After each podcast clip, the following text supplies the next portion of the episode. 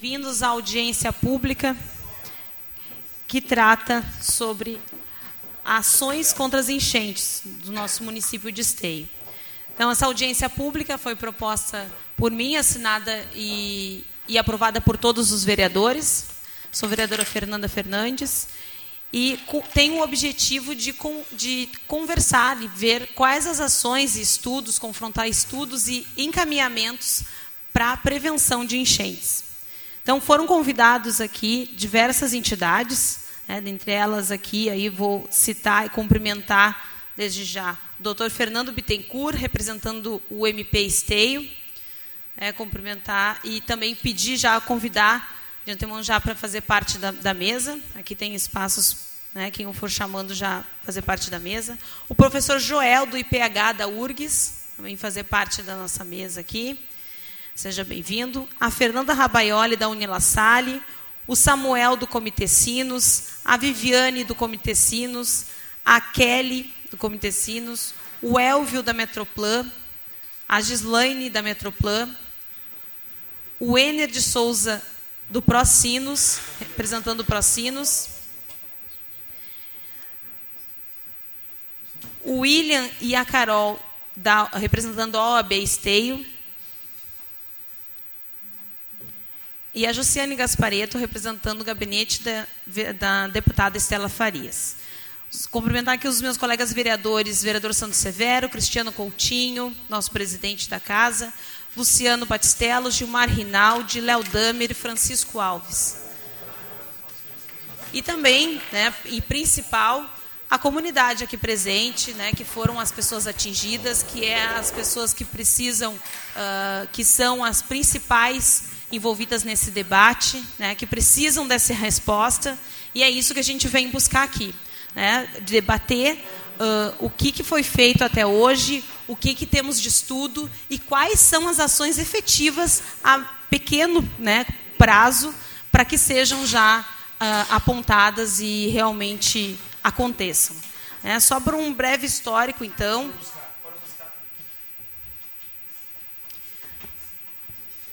Um breve histórico, então, a cidade de Esteio, né, nós estamos aqui debatendo as enchentes, sabemos que esse problema é um problema regional, mas nós, enquanto uh, esteienses, né, munícipes, estamos prevenindo as nossas enchentes aqui, né, prevenindo a, a, a nossa população.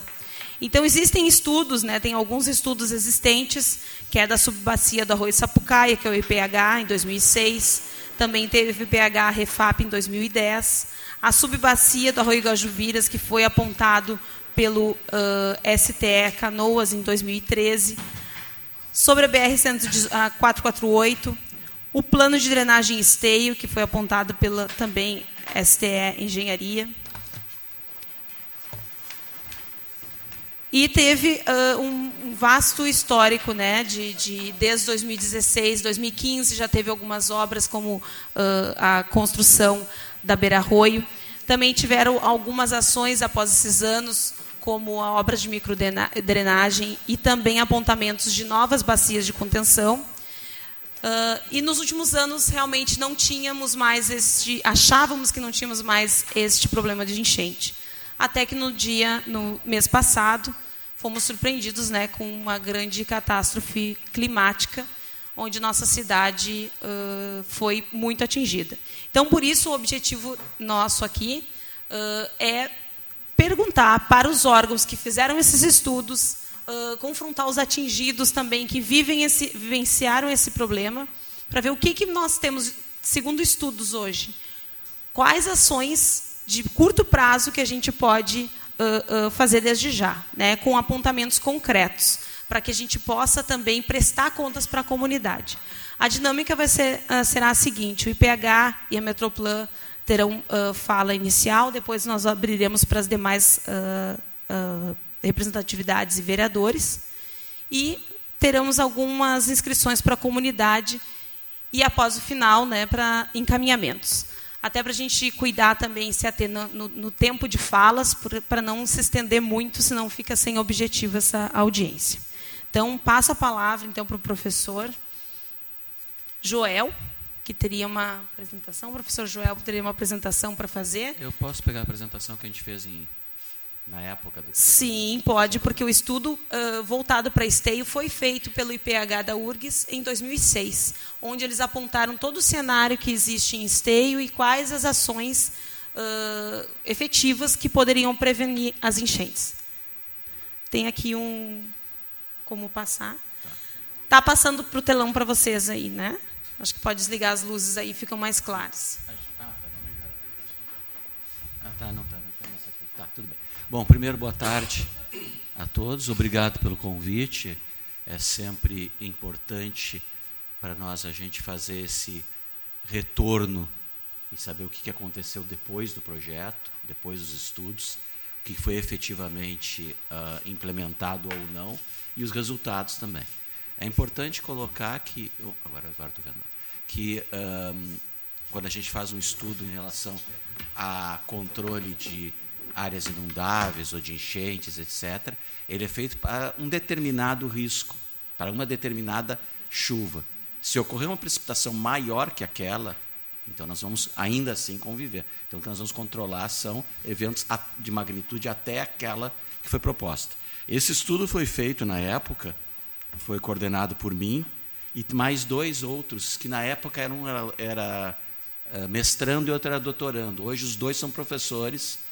O Daniel Alazzi é professor na Federal de Santa Maria e o Fernando Dornelles é professor aqui na, no IPH também. Bom, eu vou tentar ser breve aqui, não entrar na parte muito técnica, porque senão a gente vai levar muito tempo. Aqui está basicamente a equipe de trabalho.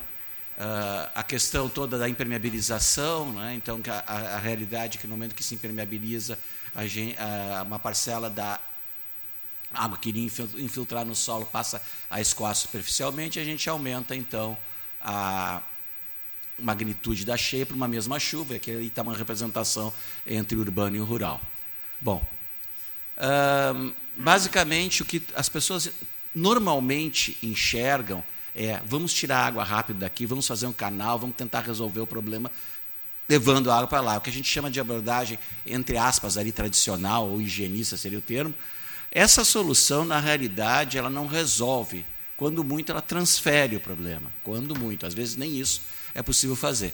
Existe uma, uma uh, abordagem mais, que pode se chamar de ambientalista ou compensatória, que busca, então, compensar os efeitos da é, é, urbanização a partir de medidas de controle, buscando o impacto zero, ou seja, planejar o conjunto da bacia para controle do volume. Impacto zero sempre levando em conta a questão do tipo de evento que a gente está colocando. Então, aqui nós temos uma ideia da bacia como um todo, que foi, eh, que foi estudada.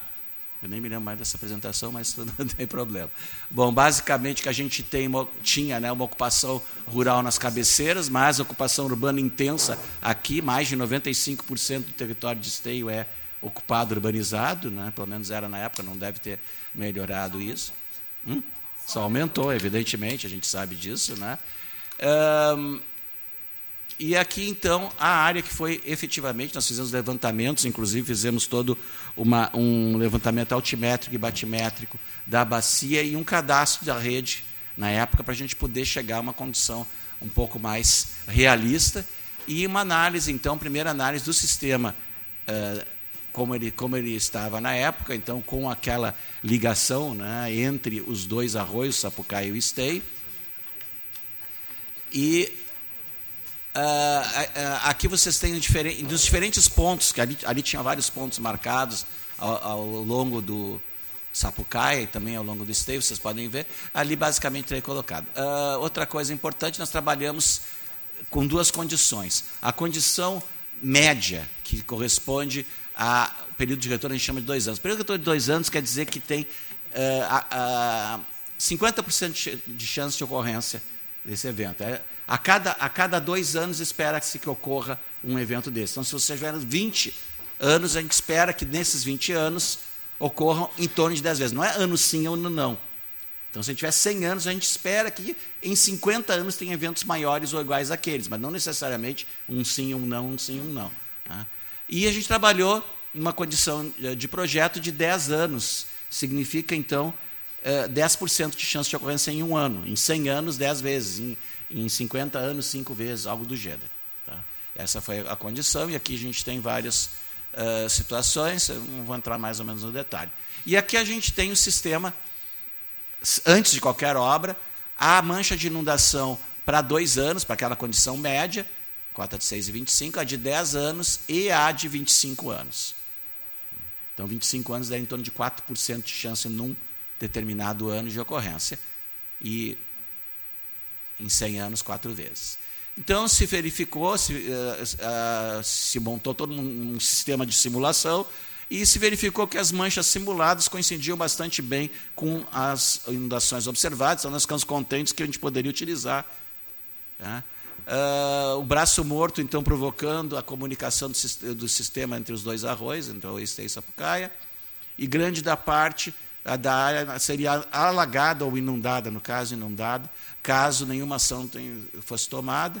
Então, existia também uma questão a respeito do lançamento de barreiras flutuantes da, da, da, Petrobras. Na época também a gente estudou junto as duas, as duas questões. A gente verificou que, em princípio, essas estruturas da Refap não eram restrição ao escoamento, e ali estão marcadas algumas áreas críticas, problemas observados que estão marcados com aquela cor, eh, eu não sei que cor é essa, salmão, me ajudem aqui, porque. É, rosa, é, não. Sabe, né, é uma questão de gênero. O gênero masculino não, não consegue diferenciar nem direito as sete cores do arco-íris. E quanto mais essas nuances todas, mas tudo bem. Vamos lá. Então vocês veem, tem uma limitação a José, uma limitação importante ali nas pontes. Opa, eu, eu fui apontar, mas não adianta. Tem uma limitação importante nas pontes, que é a máxima vazão que o sistema pode carregar. Não tem como carregar mais do que isso, porque senão vai bloquear ali. Aí tinha um problema uh, próximo da, da, da, do braço morto, da junção do braço morto, onde tinha problema de assoreamento, inclusive, com redução da capacidade. Vocês me lembram, porque isso já faz tempo tá, que eu trabalhei nisso. Então, para ver se a minha memória ainda está funcionando. Eu já sou idoso, já tenho mais de 60 anos, então pode ser que a memória não esteja funcionando muito bem.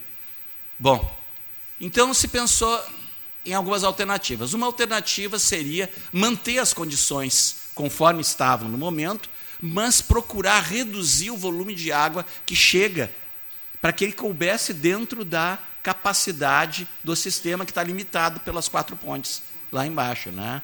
Na uh, qual é o nome da rua? Primeira, uh, Presidente, Presidente Vargas, na, hã?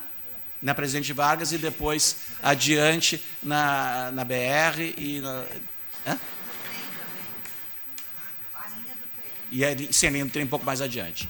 Bom, então isso implicaria em se fazer reservações, ou seja, fazer áreas para acumulação de água quando houvesse cheia. A gente chama de reservatórios, mas vocês podem dar outro nome que vocês quiserem, bacias de, de, de uh, retenção, de, uh, de, de retenção, onde a gente poderia, quando houvesse chuva, ela controlaria o excesso de volume e iria deixando passar apenas a capacidade que o sistema teria.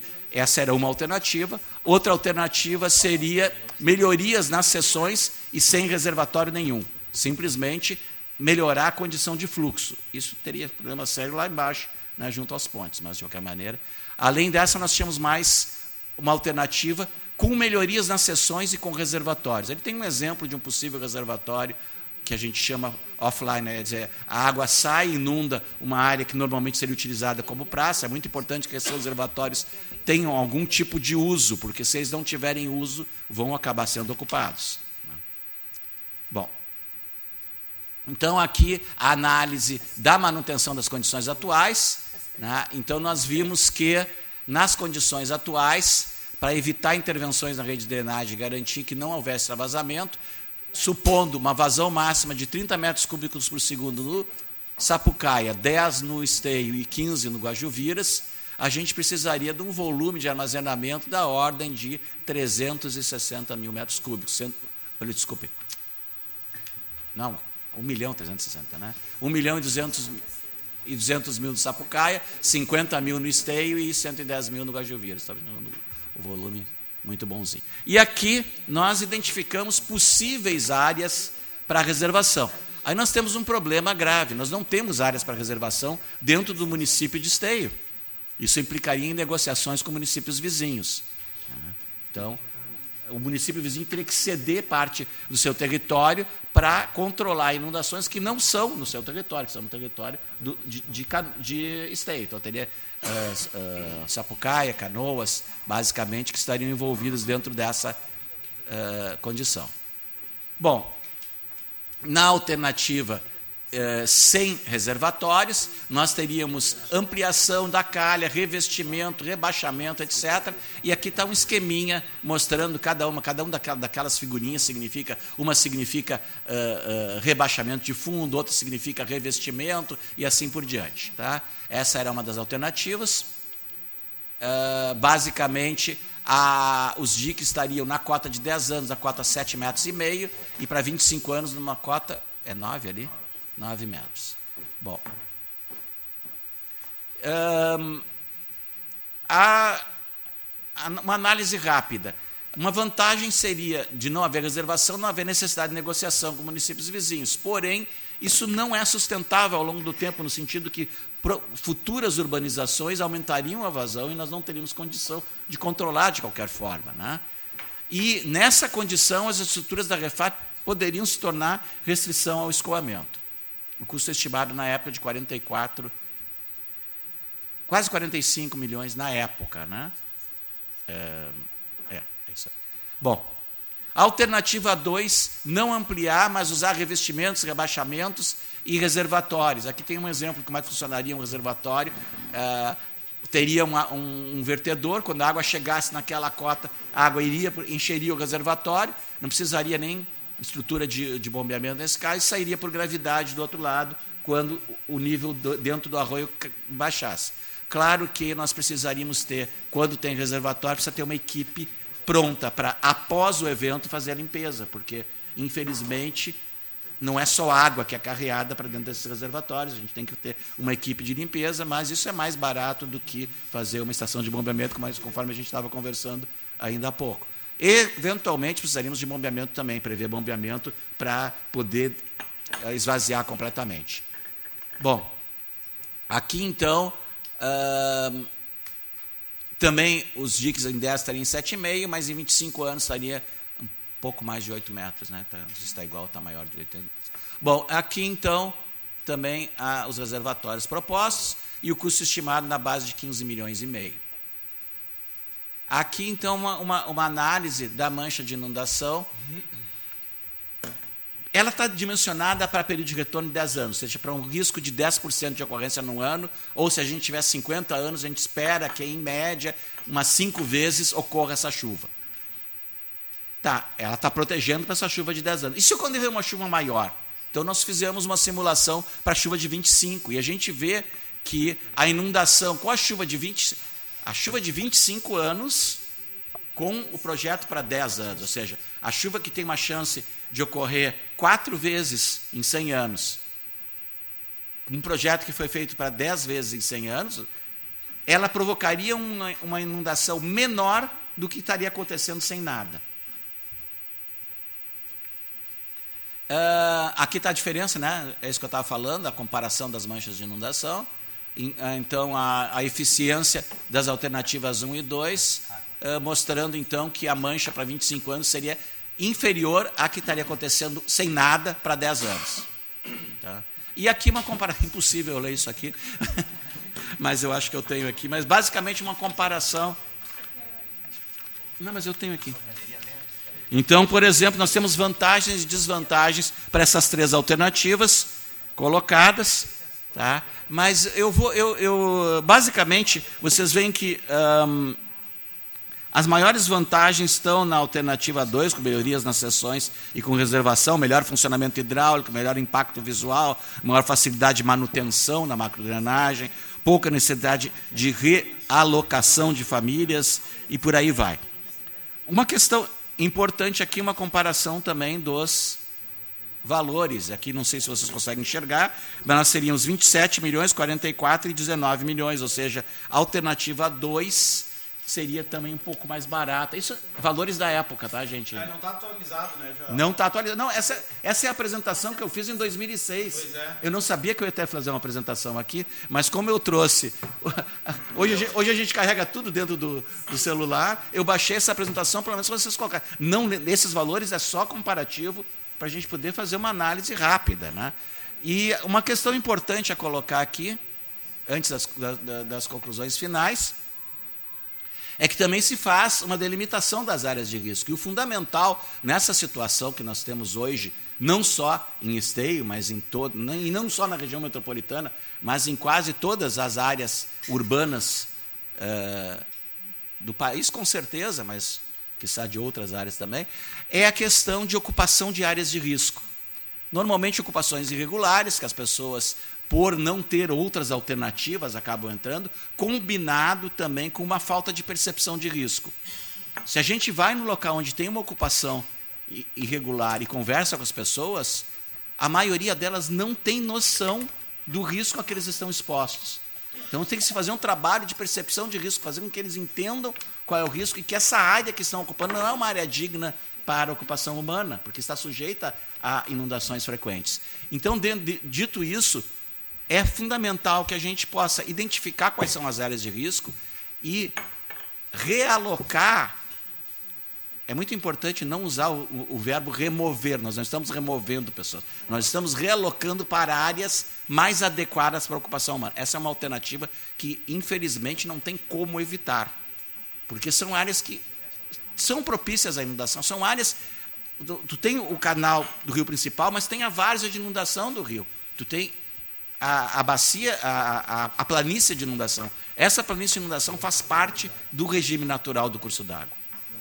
Bom, então as conclusões desse estudo, alternativa 2 era a melhor, a melhor apresentada, pelo menor custo, as estruturas da Refap não eram restrições, mais vantagens menos desvantagens. A alternativa 1 um não é indicada, porque o alto custo e uh, as estruturas passam a ser, e ainda toda a questão eh, das outras limitações. E a manutenção das condições atuais na área de estudo deve ser considerada, mas o custo, o custo total é um pouco superior à da alternativa 2. E, por outro lado, necessidade de grandes volumes de detenção, grandes volumes de reservatório, que implicavam negociações com os municípios vizinhos, que não são impossíveis, mas é mais uma questão a ser colocada. Um fator muito importante é que, em vista das restrições da capacidade de escoamento do canal, principalmente as restrições que nós temos dentro do sistema das pontes, ali na, na BR e, e na uh, Getúlio Vargas, o que, que acontece? E na, e na Presidente Vargas. E na, e na Via Férrea, o que, que acontece? Nós temos ali um problema sério, não tem como aumentar aquilo ali. Então nós temos que reservar. Então, antes de fazer a ampliação da capacidade, a gente tem que garantir que nós não vamos ampliar também o volume de água que está chegando. Mais do que isso. Então, se não forem feitas obras para detenção, o sistema não funcionará de forma adequada. Fundamental a execução de um plano diretor metropolitano, necessidade de efetuar estudos detalhados de microdrenagem e sugere a execução de um plano diretor de drenagem urbana, que eu sei que a STE já fez. Né?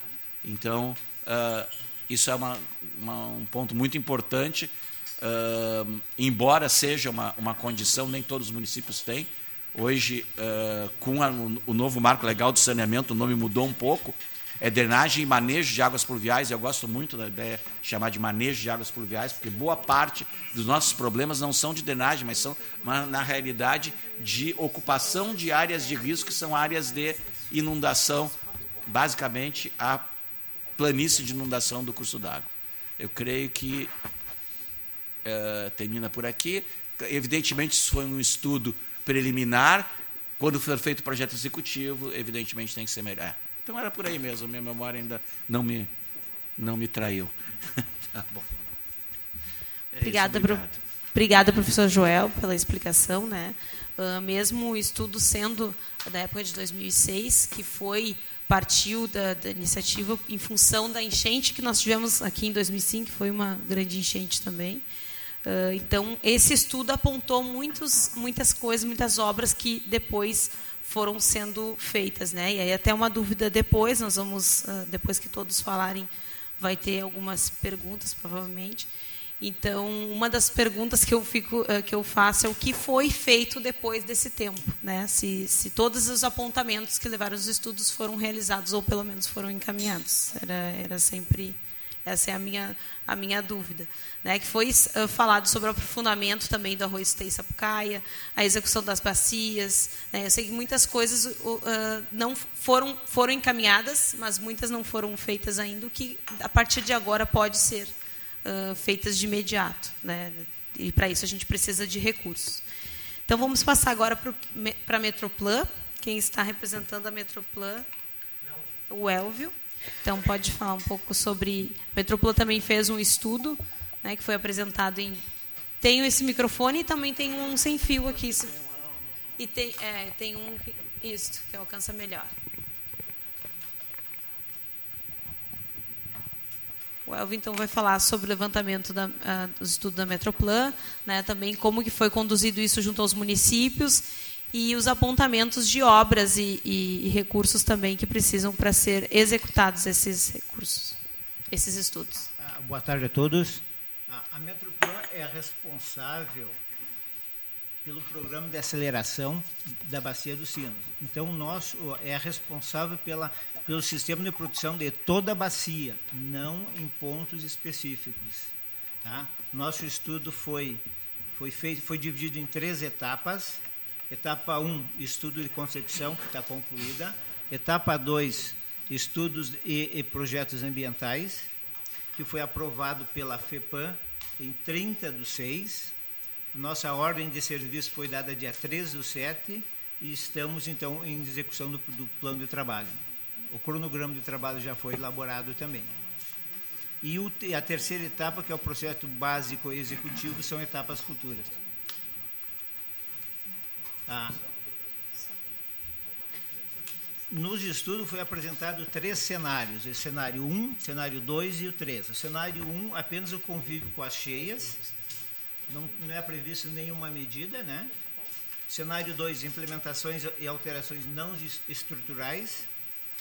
O cenário 2, implementações estruturais e não estruturais e não estruturais também. No Baixo Sinos, o, o que é, no caso, a bacia, a, a subbacia do, do, do arroz sapucaia, apresenta um cenário mais específico, que seria a criação de, de, de polders, né? e utilizando a, a, readequação da 448 como, como dique. Tá? Todos esses projetos, depois de aprovado pela FEPAM, né? Vai para a audiência pública para ser aprovado. É, no geral, é isso aí. Tá? Então, depois, o recurso da primeira etapa foi pago, concluído, o segundo tem, e para os estudos também tem. Para as obras, não tem recurso ainda.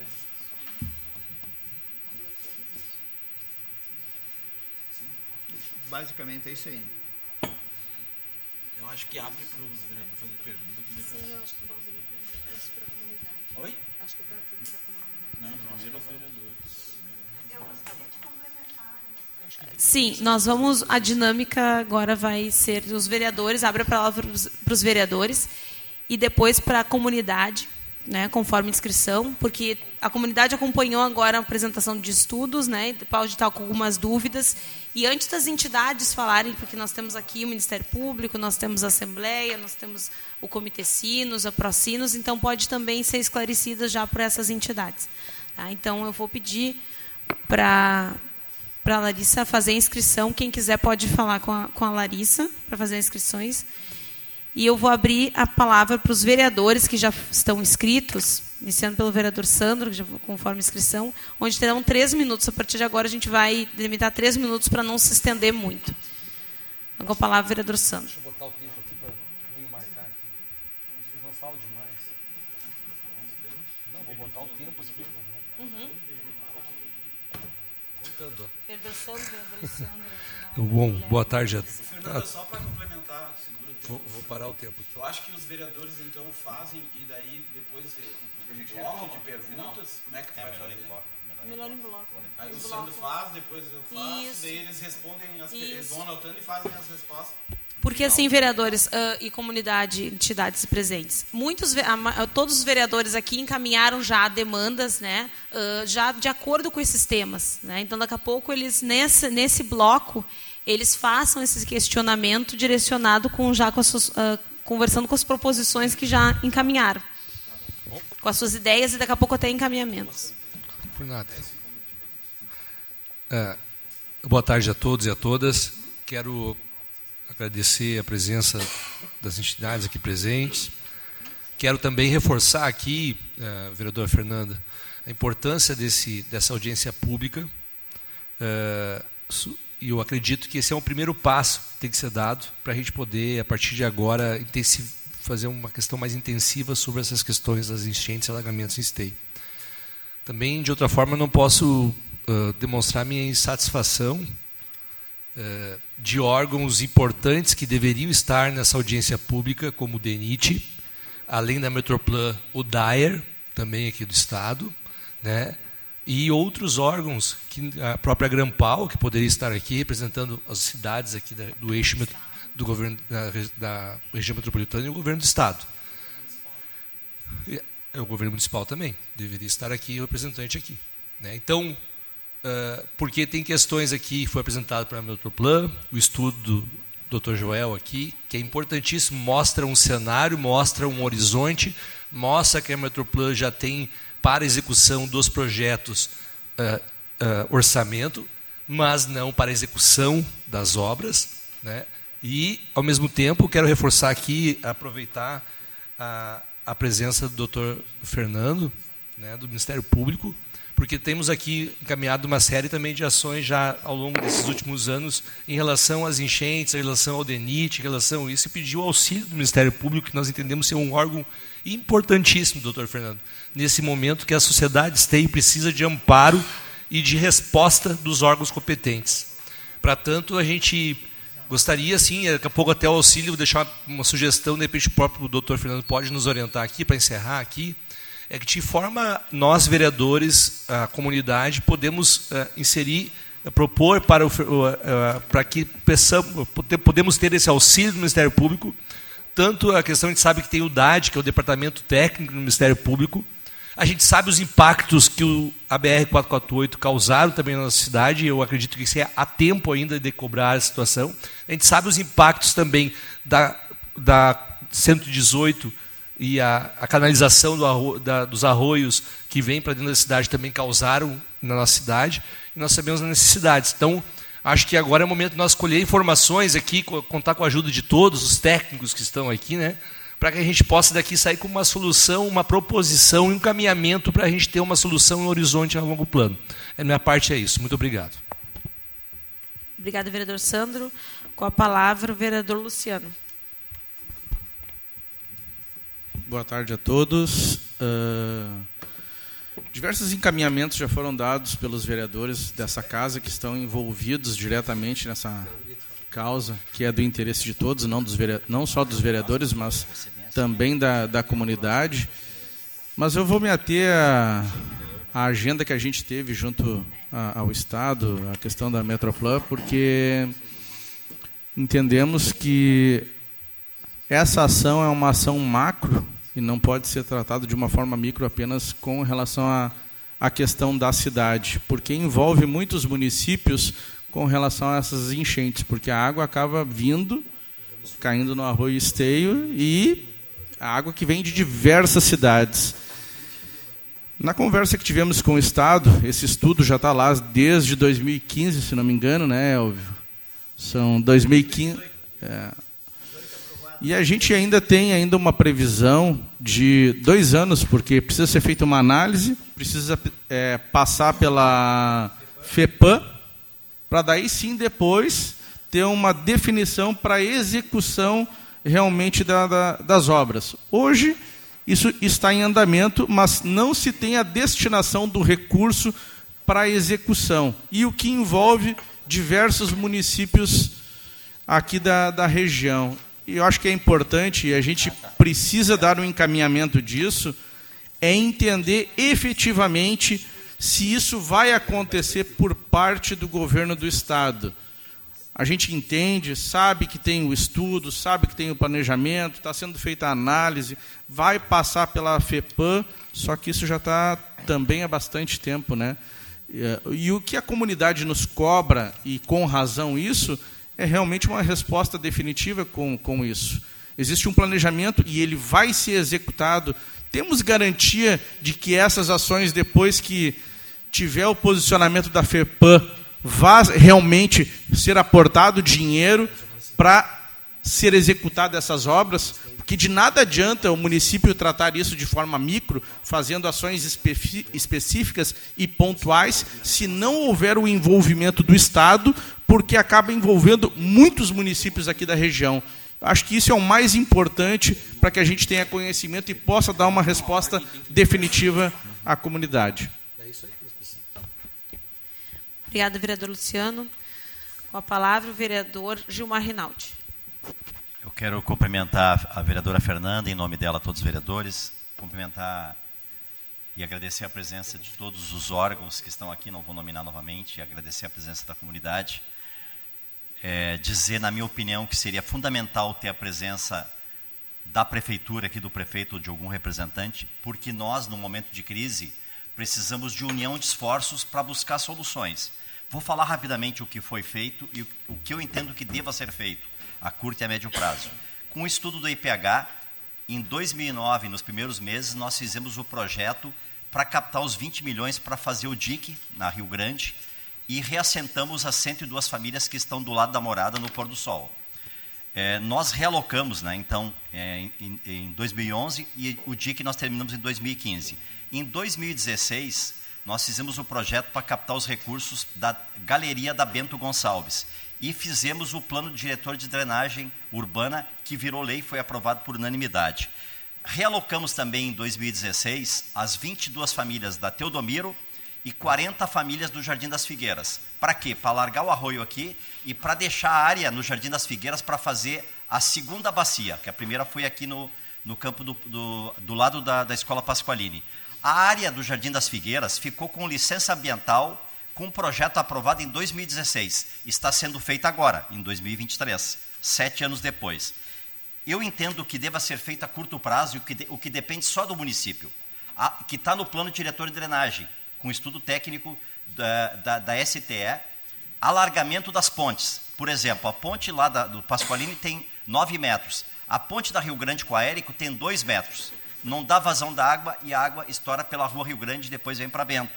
É, as, as, as bacias que podem ser feitas em esteio, pode ser feito bacia em esteio, além dessa da, do Jardim das Figueiras, pode ser feito aqui na Bento, desapropriar a área aqui da Bento, entre a, a distribuidora Sim e a Gabiju, pode ser feito a bacia na área de APP, lá no bairro Três Marias, pode ser feito a dragagem de seis e seis meses do arroio, porque nós deixamos a draga comprada, e a limpeza das redes eu afirmo que tem recursos hoje no município para fazer isto. Por quê? Com a privatização da Corsan, com aditivo de 37 anos, que foi assinado em 2022, 2021, em dezembro, a prefeitura recebeu 11 milhões. Agora, com o leilão a semana passada, a prefeitura recebeu mais 5 milhões. Esse recurso não estava no caixa e não estava no orçamento, não estava destinado para o hospital ou para pavimentação de ruas pode ser usado para essa calamidade. Então eu afirmo que isto depende só de esteio. O que, que depende em conjunto com Canoas e com, é, é, com o Ministério das Cidades, com o Governo do Estado? A grande bacia no bairro Guajuviras, que é integrada entre as cidades. Isso tem que ter união entre o município, os demais poderes, o Ministério Público, para a gente buscar esses recursos. Se nós tivermos união, eu acredito que nós buscaremos os recursos, porque também o Governo do Estado ingressou agora 4 bilhões e 100 milhões da venda da Corsã. Tem esse recurso. Vai ser usado alguma coisa, já que, Corsã, já que o governo do Estado agora abriu mão da Corsã, tanto é que não deu nem isenção das contas de, de água, ele vai usar parte desse recurso para drenagem? Nós precisamos saber se esta vai ser a opção. Como que nós vamos saber? A união dos vereadores, do Ministério Público, da Prefeitura, para buscar isso junto ao governo do Estado. E nós também buscarmos junto ao governo federal, ao Ministério das Cidades, recursos para continuar estas obras. Eu, pessoalmente, estou descrente dessas obras da Bacia dos Sinos. Por quê? Porque são valores de mais de um bilhão, depende do acordo de todas as cidades da região, e 80% dos nossos problemas, só para terminar, na minha opinião, é na área urbana aqui. A enchente começa no Três Marias, no Jardim das Figueiras, é, depois vem aqui para a região da São José, depois aqui na Rio Grande. É nesta região. A água não vem dos sinos para alagar essas, essas regiões aqui. Então, eu estou descrente, não estou dizendo que eu não acredito, mas estou descrente, porque é um valor muito alto. E se o Estado não botar 100 milhões para fazer obras de bacias, ele vai botar parte dessa contrapartida? Eu, pessoalmente, estou descrente. Eu acho que nós temos que fazer primeiro o que depende só da gente e, com união, buscar recursos para fazer outras bacias e outras ações maiores. Obrigada, vereador Gilmar. Com a palavra, o vereador Léo Damer. Cumprimentar, então, a vereadora Fernanda, proponente desta audiência pública, os demais colegas. Né, nós estamos há 45 dias debatendo toda semana muitos aspectos desse debate de como combater ou minimizar as enchentes em esteio. Acho que, que é importante nós entendermos que esta audiência pública e todos os debates que nós viemos fazendo eh, nesse período, ele tem um certo limite, porque a gente tem debatido muito a questão técnica, né? e é importante nós entendermos a questão técnica, e esta audiência vai cumprir esta etapa, que é conversar com a Metroplan, conversar com a URGS, conversar com técnicos, entender os projetos e os estudos existentes. Embora esses projetos e estudos, alguns deles existem há quase 10 anos. É, mas o limite está justamente na vontade política. E neste sentido, quero corroborar aqui a fala do vereador Sandro e do vereador Gilmar, que quem tem a vontade política e o poder de decisão não está participando ativamente dos debates aqui na Câmara. Por exemplo, não está aqui o governo municipal, que é quem decide o orçamento, não está aqui quem tem responsabilidade sobre uh, debater o orçamento do Estado e o orçamento federal. Porque se nós não garantirmos recursos, nós podemos brigar aqui, bater nos técnicos, bater no DENIT, bater no DAIR, bater na Metroplan, bater na URGS, não vai adiantar nada. Eles estão apresentando as soluções, mas a vontade política de alocar recursos depende de mobilização política.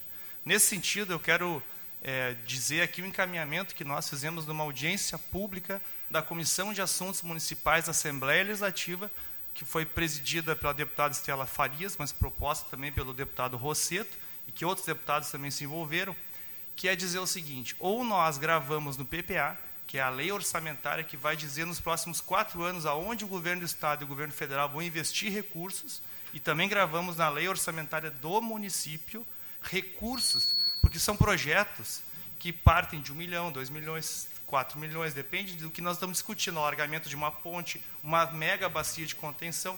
O nosso desafio é o seguinte: é 1 milhão e 300 mil metros cúbicos precisam ser reservados. Não importa se é uma ou 20 bacias.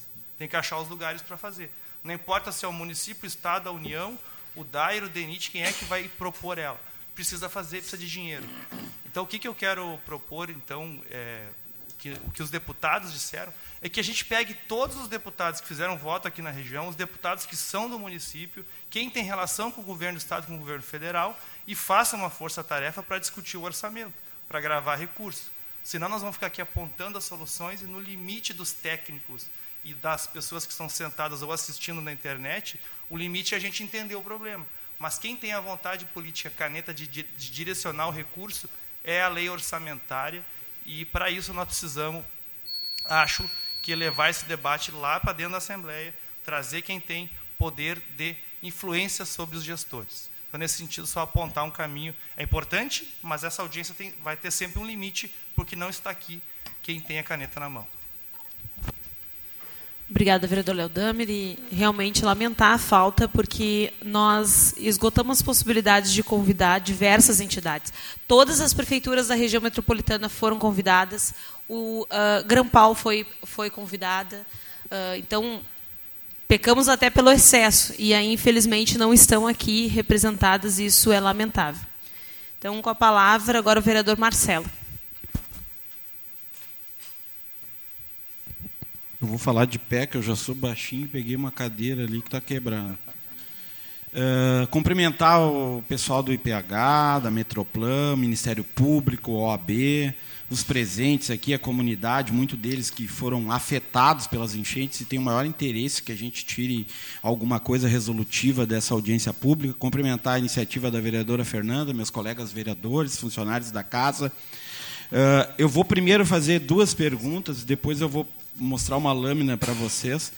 Uh, o Joel, do IPH, vou me dirigir a ti, Joel. Uh, a gente já conversou várias vezes, eu fui secretário, tive o prazer de de, de ver a, as apresentações.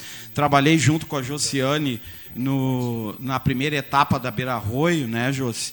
Eh, eu era secretário de habitação, então ah, articulei no, com reassentamento. Depois a Jusce também eh, foi para Canoas. A, a, gente trabalhou na equipe ali de, de, de execução da Beira isso foi muito importante, né, que foi 142 famílias eh, reassentadas. Bom, mas, uh, Joel, bem objetivo. Na lâmina reservação, eu não consegui ouvir, ou se, ou tu, se tu demonstrou, depois tu anota e nos dias, se tem previsão dessas bacias também nesses municípios vizinhos. Cachoeirinha, Sapucaia, Canoas, enfim, naquela lâmina que tu passou reservação. Tá? No rebaixamento e revestimento do arroio, uh, muita gente fala sobre isso, e eu acredito que a velocidade do arroio melhoraria muito, principalmente o Sapucaia eu queria saber se a gente vai ter algum problema ou muito problema para aprovar isso com a FEPAM ou seria uma aprovação aqui da Secretaria do Meio Ambiente local para fazer esses rebaixamentos de arroio tá? e, e revestimento dele, para aumentar a velocidade. As pessoas também aqui têm uh, alguns trechos, dá para largar. Então, depois aí, tu que é técnico, se puder nos responder quanto a isso, alargar arroio também. Né? Eu faço uma pergunta para o IPH se alguma vez ele considerou os impactos negativos da BR 448 em algum estudo, tá? Os valores já me respondeu, estão desatualizados, são de 2006, já era muito dinheiro, então agora é muito mais dinheiro. A Metroplan, é, esse ofício que eu passei para os colegas é, são dos meus requerimentos, né? São as respostas da Metroplan dos meus requerimentos. Eu fico agradecido pelas respostas né, dos valores atualizados. Mas a resposta que mais me chamou a atenção, que, que eu fiquei feliz, né, porque como no estudo que, quando eu visitei o secretário, já vou terminar, eu visitei, nós visitamos, o secretário ele mostrou para nós que tinha polders né?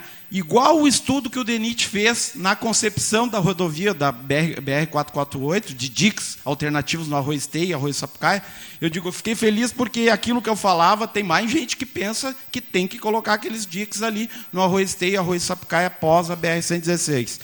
Mas eu não tinha visto no estudo de vocês bombas, casa de bombas. E aqui no final da resposta, uh, vocês a quantificação de casa de bombas no conjunto dos polders será definida após o estudo de modelagem dos estudos hídricos, que compõe o projeto básico ambiental, que será analisado e aprovado pela FEPAM, sendo submetido à audiência pública. Então, é, um questionamento, vocês estão é, afirmando que sim, pode ter a possibilidade de casa de bombas aqui nesse trecho da 448. Né?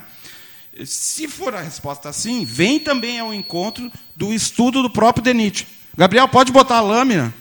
Essa é a foto da 448, ainda em construção. O lado de lá que vocês estão vendo aquele mar de água é esteio. O lado de cá é a várzea. Ele colocou o termo seca, porque comparado o lado do Rio dos Sinos com o lado de esteio, ela está praticamente seca. E eu queria, daí, da, da Metroplan, eh, a, a, a a projeção, ou enfim, se isso está sendo considerado, esse dique que vocês estão falando, na realidade, é para proteger esteio, né? Porque ninguém está pensando, acho eu, ninguém está pensando em construções ali onde tem aquele mar de água, né? Acredito que isso são coisas para dar mais velocidade para a água sair para o Rio dos Sinos. Era isso a minha contribuição. Agradeço a presença de todos, sempre a disponibilidade. E só reforçando, o que o Léo falou, o Santo falou, o Gilmar falou, eu acredito que os outros vereadores. Nós temos bastante estudos e vocês não têm culpa nenhuma. Que bom. Eu acredito sim que todos esses estudos e todo esse envolvimento de técnicos como vocês, nós temos que ser otimistas e de conseguir algo.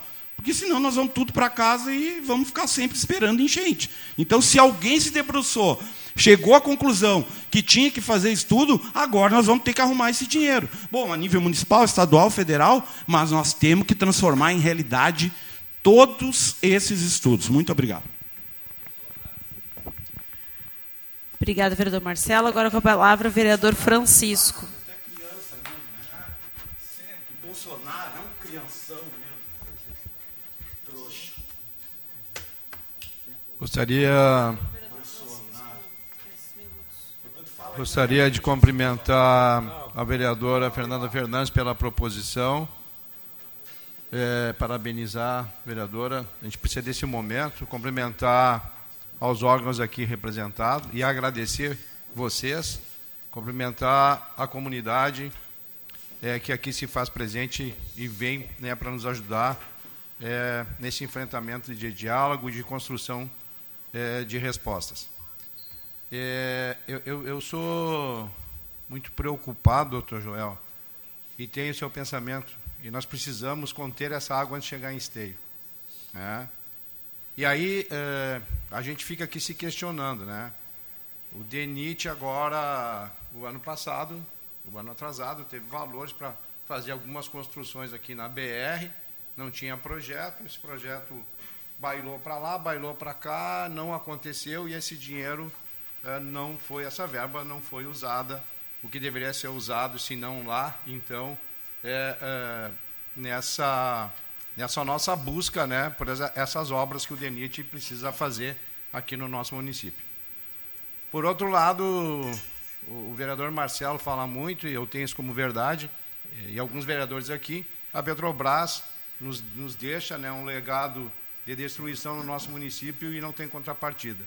E aí, quando a gente fala no Arroio Guajuvira, ele passa por dentro do terreno da Petrobras, que lá sim pode ser executada uma enorme bacia de contenção. E nós gostaríamos sim de chamar a Petrobras para essa conversa, porque eu acho que seria uma contrapartida para o nosso município, vereador. É, o vereador Marcelo também, em 2006, eu não estava aqui, depois eu fiquei sabendo, eu tomei uh, um assunto sobre um muro é, que tem lá na, na, na 118, na divisa lá de lá, né? Cachoeirinha. Cachoeirinha, Cachoeirinha, eu falei outro município? Não, Não mas Cachoeirinha.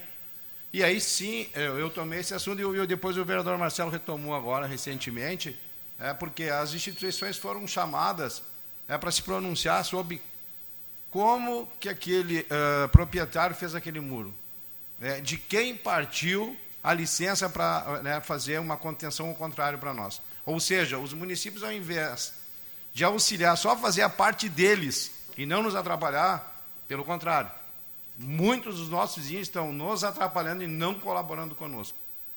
E aí foram chamados os órgãos, e os órgãos não se pronunciaram, né, vereador? Não. Marcelo. Eu e a secretária José estivemos lá em. Então, então hoje, hoje, é, a gente vê muitas vezes o MP como o nosso galho de salvação. Como o galho que ficou preso no Amaral na enchente lá, é, que deu a sobrevida para ele. Por quê? Porque eh, eu, eu, eu sei que amanhã a Grampal, eu sei que amanhã a Grampal tem reunião para debater esse assunto. Por que, que eu sei? Porque eu estou muito próximo discutindo esse assunto com a Grampal. Assim como o vereador Deldamer disse da questão dos deputados estadual, tive na Assembleia também, no dia que vocês estiveram no Estado discutindo esse assunto, pedindo uma frente parlamentar, porque a força política nesse momento vai ser muito interessante porque nós estamos desarmados, nós estamos com a força de vontade sem o poder da caneta. E precisando sim das instituições, e algumas delas não estão presentes aqui. Então, a gente roga, sabe, que consigamos um caminho é, é, é, que seja na pressão, ou que seja numa construção de diálogo, mas que aconteça. E que, né, se precisarmos do MP, doutor Fernando, do MP né, faça o chamamento para essas pessoas né, e para essas uh, entidades estar representadas aqui. Porque a gente está cansado de debater, discutir, chamar eles e eles não se sentem nem um pouquinho compromissados com o nosso projeto e com o processo aqui. Era isso, obrigado.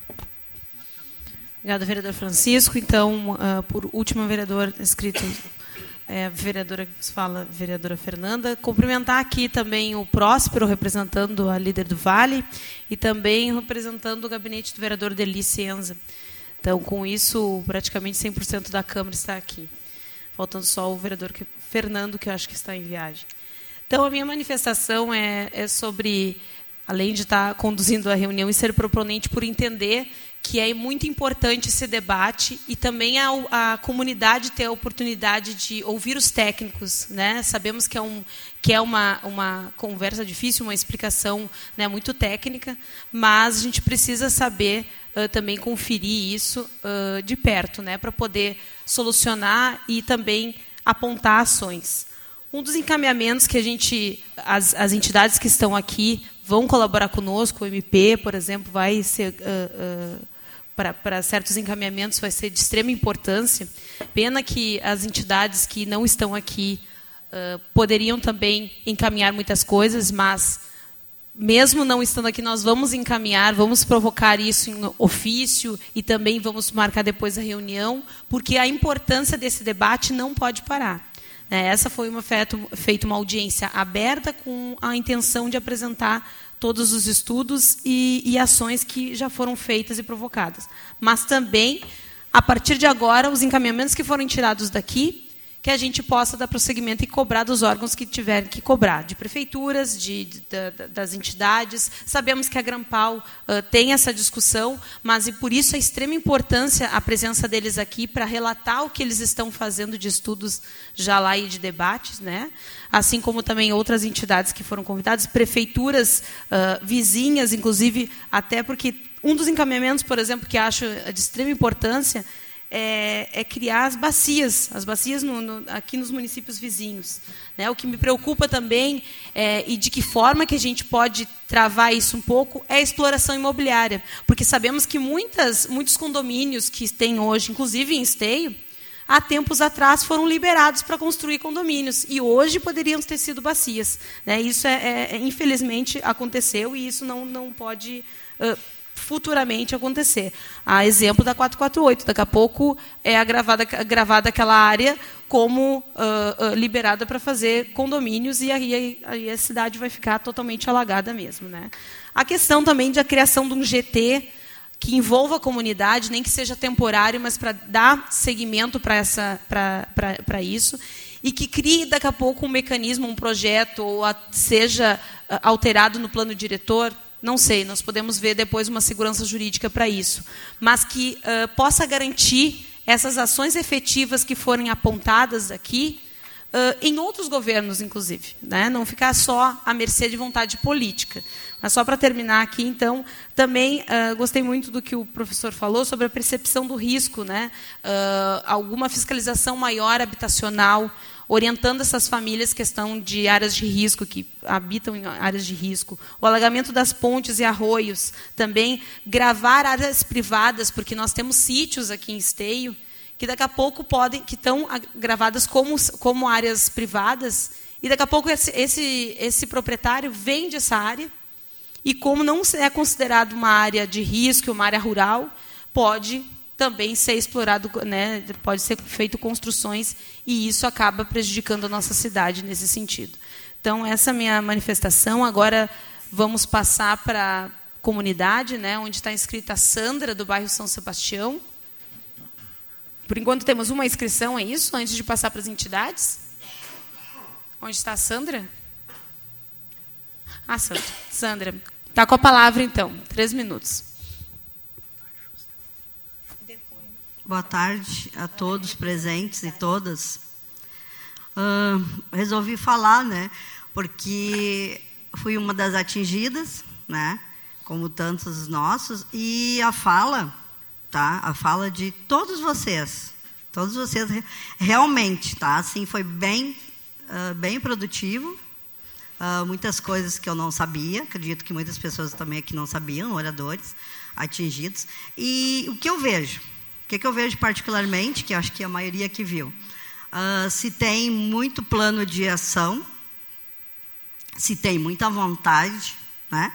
se tem muito estudo, mas só uma palavra me chamou a atenção aqui, que a gente está precisando das pessoas que têm a caneta para assinar.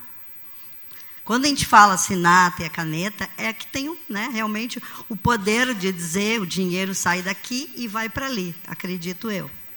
Então, concordo com todos, praticamente todos que falaram, né? Uh, só que assim, o que, que eu vejo aqui, né? Olhando ali o gráfico, analisando, 2005, né? Teve enchente. Daí 2006 se fez o estudo. Né? Concordo com vocês. Dinheiro, gente, me desculpa, mas dinheiro colocado fora. Porque estudo, estudo no papel que não sai do papel, não vai para a prática, não dá em nada. Então veio 2015. Né? Eu fui atingida em 2015. Falo por mim mesmo. Também. Se correu, se correu, ia se fazer isso, se fazer aquilo, não se fez nada. Né? De lá para cá, o governo que está aí, nada contra, achei, acho que fez muita coisa, tá? Muita coisa de limpar, drenar, né? Se preocupar, uh, retirar as famílias dos locais. Uh, concordo quando se fala que as famílias de, é uma zona realmente de risco, né? Só que vocês na fala do, não sei se foi do, esqueci o nome do senhor Fernando, né? Se não me engano, na fala da zona de risco, interessante isso. Tem que sim olhar muito para essas pessoas e retirar elas dali mesmo. Se fazer um projeto realmente que saia do papel e tire elas dali. Mas nós, eu, eu não moro naquele, do lado ali do arroio. Praticamente do lado aqui da Teodomiro, da Uruguai. Mas a minha casa, como todas as outras, o nosso patrimônio, não, eu não, não teria necessidade de eu sair dali, né? E hoje eu e a maioria, assim, estamos... É, uma, é muito triste. A palavra que eu posso resumir é triste. O lado psicológico, vocês não têm noção. Só quem fica dentro de 1,60m de água suja, podre, com óleo, essa que veio agora é um óleo que, olha, eu tinha um, eu tinha um, um jardim pequeno, só para falar, né? Sobrou nada, não consegui nem, nem sabe, nem, nem refazer ele. Um óleo, uma coisa que não tem explicação e quem ficou dentro dessa água. E o lado psicológico, né? E o lado da saúde. Quer dizer que é muita coisa, gente, envolvida. 1,60m, 1,70m, 2 metros não é para qualquer pessoa ficar dentro de uma água. Por que, que eu digo isso? Triste, a palavra triste que eu uso. Nós estarmos assim numa cidade esteio linda, uma cidade muito bonita, muito conservada, muito assim, ó, bonita mesmo. Eu adoro Esteio. E a gente se vê nessa zona ali naquele, sabe, naquele parâmetro ali daquele mapa. Eu vamos vamos colocar assim 90%, né, de Esteio. Muita gente nem sabe. Eu tenho amigos meus que nem sabem que eu fiquei dentro da água. Olho para ti, ah, mas aqui em Esteio Sim, porque a gente está naquele canalzinho ali, sabe? Aquele canalzinho que vem daqui vai para lá, não sei. Não, isso aí eu não entendo, mas eu vejo, né? Então a gente naquela. É, não é tanta coisa. Não é tanto, tantas pessoas atingidas, acredito. Mas é uma partezinha pequena de esteio. É. E às vezes tu fala para outras pessoas, nem sabem que tu ficou. E a nossa vontade, 2015, era para ter já feito esse, uh, essa reivindicação, né? aquela, aquela comoção do primeiro momento, que vai ficar para nós para o resto da vida, mas não se foi adiante. Só que agora, em 2023, gente, a gente está cansado. Eu é a segunda enchente, mas eu acho que tem gente aí que já é a quinta, sexta enchente. Então a gente está cansado. Alguma coisa realmente tem que ser feita. A gente conta com cada vereador né, que estão aí para nos auxiliar, são a nossa voz, vocês são a nossa voz. E acredito eu, né, na minha, né, na minha humilde, né, uh, meu humilde pensamento, que a gente tem que ir sim lá, no, que nem o Léo Damer falou, lá bater na porta do governo federal, governo estadual, tá? Bater na porta, porta de quem quer que seja, para a gente chegar. Os deputados, gente, os deputados, quem é que elegeu os deputados? Nós. Muitos deputados foi eu, eu particularmente elegei um que eu votei e ganhou. Então a gente tem que é a hora que a gente tem que ir, vamos vamos subindo as escadas, né? A comunidade está aqui, os vereadores nos representando ali no poder, mais adiante de vocês tem. Vamos subir, gente, essa escada, até chegar naquele que vocês falaram ali, que tem a caneta. Porque assim a, a gente está cansado de passar isso. Tá? Eu adoro a minha casa e não quero sair dali. Muito obrigada.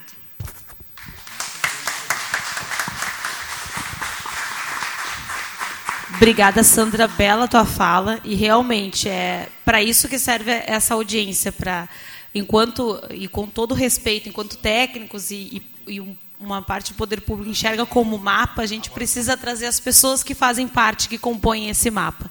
E nós vamos escalonar e cobrar de quem for cobrar. Com certeza tem que cobrar dos, uh, dos deputados, né? levar até a, a Jocelyne está representando aqui a Assembleia Legislativa e já vai levar esse compromisso também para colocar no PPA, né, para garantir um recurso para cá, né, junto com os estudos que vão, estão sendo feitos, cobrar dos prefeitos, cobrar do governador do estado, enfim, a gente tem que esgotar as possibilidades, pedir verba do governo federal também para uh, atingir e, e, e, fazer essas ações virarem né, realidade. Então, agora vamos passar para as entidades, né? Vou passar a palavra então para a Josiane, que também já foi secretária aqui do município e hoje está representando o gabinete da, da deputada Estela Farias, da Assembleia Legislativa. Boa tarde, vereadores. Em nome da vereadora Fernanda, cumprimento a todos. Em nome do Joel, ao qual a gente se incomodou muito nos últimos anos, né, Joel? Cumprimento as entidades, o pessoal da comunidade, o Comitê Sinos, enfim, todos, o povo da Metroplan que está aqui, nossa colega. Enfim, eu queria só relembrar alguns temas para complementar o que foi levantado aqui e que são informações que podem, inclusive eu fui checando aqui coisas agora na internet que o senhor Google é tire quieta. Em 2013, é, tinha 250 milhões para obras no Rio Gravataí e 218 milhões para obras no Feijó. Isso porque o recurso que veio do PAC, do PAC 1, ele veio recurso para projetos e veio recurso para obras. Esse recurso era de 2010. A gente estava fazendo um cálculo aqui, eu e o Léo. Em 2010, a gente tinha 468 milhões de reais para fazer obras de macrodrenagem. Se, em valores de hoje, com as inflações, não chega quase a um bilhão. Aqui é meio bilhão a gente tinha para a obra. Certo? Eu fui secretária de Desenvolvimento Urbano aqui em Canoas. Isso me facilitou muito, muito. Né? Inclusive pelo meu perfil ativo, inclusive por ter sofrido todas essas enchentes aí. Né? E quando nós, Joel, a gente se deparou com uma das enchentes, não lembro qual delas foi, a gente fez um termo de cooperação técnica entre a Prefeitura de Canoas, Esteio e Metroplan, aonde, então, porque, porque que a gente viu? O estudo, Joel, que tu apresentou aqui, tem várias pequenas bacias que Esteio teria que desapropriar, etc, etc. A gente viu que em Canoas tem a área para fazer a bacia. Né? É, então, a gente né, o, prefeito topou, eu era secretária lá, a gente mudou o plano diretor, a gente gravou como área institucional. Na, na época a gente tinha Minha Casa Minha Vida, a gente tirou todo mundo que estava embaixo, onde ia ser as, as bacias. E a gente, então, fechou um projeto para a bacia no arroio Sapucaia de 841 mil metros cúbicos e no arroio Guajuvira 50, 554 mil metros cúbicos. No Sapucaia era privado, no Guajuviras é tudo área pública, que não precisa desapropriar, é investir o recurso. Então a gente fez, é, foi feito esse projeto, né, e a várias mãos. A gente tem aqui de, de esteio, vereadores, o, o, o, biólogo William e a arquiteta e a engenheira Carla, que acompanharam e que tem esse histórico. A gente tem todos esses estudos. E aí o que, que acontece? Junto com isso, a gente fez o licenciamento municipal e a gente fez o, o, o anteprojeto e o orçamento para licitar via RDC nós aprovamos no Ministério da Cidade, com o então governador Tarso, a retirada, esse recurso que ia ser perdido, de 468 milhões, parte deles ia ser feito para fazer essas bacias. Foi tudo acordado, e aí é, saiu a Dilma, a gente perdeu a eleição aqui, perdemos a eleição em Canoas, e isso nunca mais aconteceu. ficou, agora este ano, estão retomando de novo numa situação que a Metroplan ela não conhece esse projeto. Porque quem estava lá, a Metroplan está sendo extinguida, né, colegas? Infelizmente, então os, os, o pessoal que estava lá foi demitido e tudo mais. Mas a gente já passou no Drive todos esses arquivos e tudo mais. Outra questão. Agora, o licenciamento. Eu, eu fiz uma reunião com a Metroplan também, tá? Para dizer, está aqui os projetos, pelo amor de Deus, vamos, vamos atrás.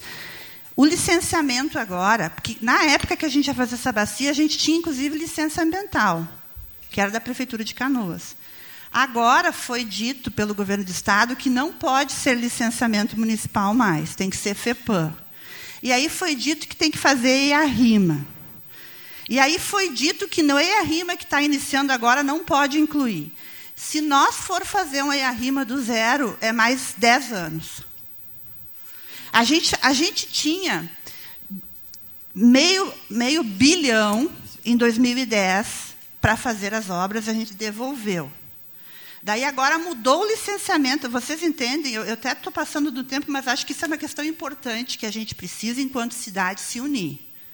Certo? Por que, que mudou? Eu estou perguntando aqui para o técnico da FEPAM, por que, que mudou? Por que, que agora tem que ser licenciamento? Né? É, porque eu, eu, eu, inclusive, tenho reunião com o proprietário da área semana que vem. Entende? A, da área privada. Ele pode fazer a bacia, inclusive. Só que se o licenciamento tiver que passar por EARIMA e tudo mais, não, esquece, vai ter muita, muita enchente em esteio. Item 3. O item 4. Vocês perguntaram aqui o que, que esteio pode fazer durante esse período. Então, primeira questão. O PAC 2, que a gente conseguiu no finaleiro lá do governo Dilma, que é as obras da Boqueirão, na Esperança. Esperança e tal, ele estava integrado com Minha Casa Minha Vida. Lembra? Daí o campo da Cruzeiro, o campo lá, ia ser feito para Minha Casa Minha Vida. Sabe por quê?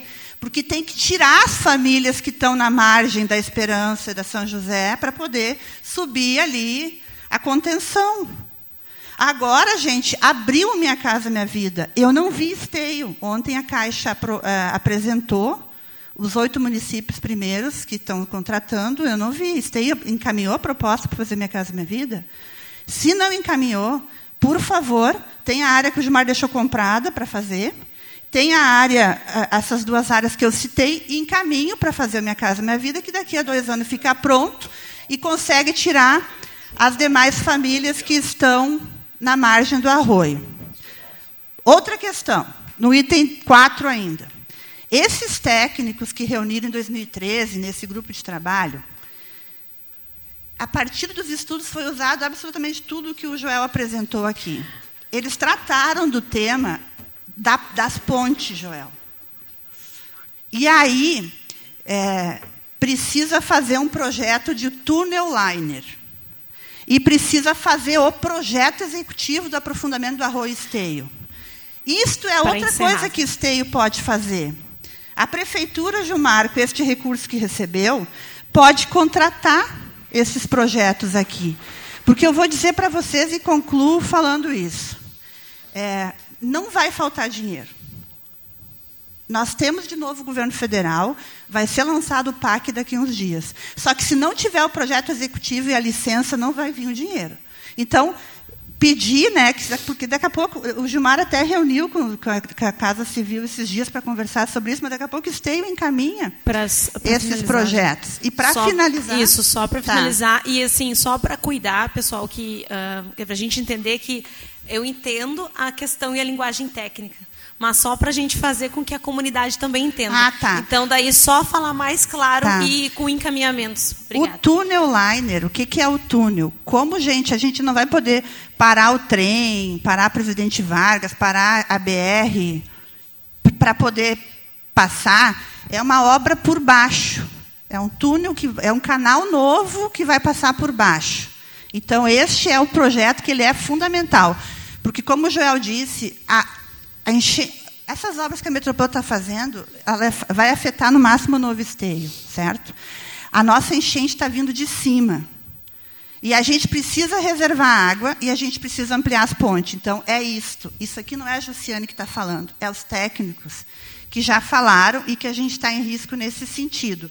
E aí, por fim, gente, vou dizer porque eu tive uma reunião, eu estava lá em Canoas até março, numa briga desgraçada com a Prefeitura de Cachoeirinha.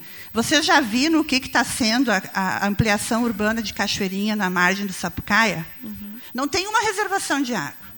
Não tem um posto de saúde, não tem uma escola, porque lá em Canoas a gente tinha que assumir tudo. Escola, posto de saúde, não tem uma reservação de água.